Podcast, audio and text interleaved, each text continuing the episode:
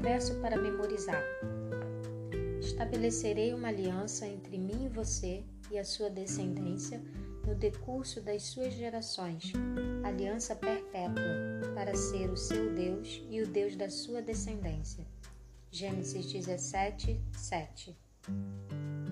Vi outro anjo voando pelo meio do céu, tendo o Evangelho eterno para pregar aos que habitam na terra e a cada nação, tribo, língua e povo. Apocalipse 14, 6. Observe, o Evangelho é eterno, no sentido de que sempre existiu, sempre esteve lá e foi prometido a nós em Cristo Jesus antes dos tempos eternos. Ouça Tito 1, 2. Escrevo na esperança da vida eterna que o Deus que não pode mentir prometeu antes dos tempos eternos.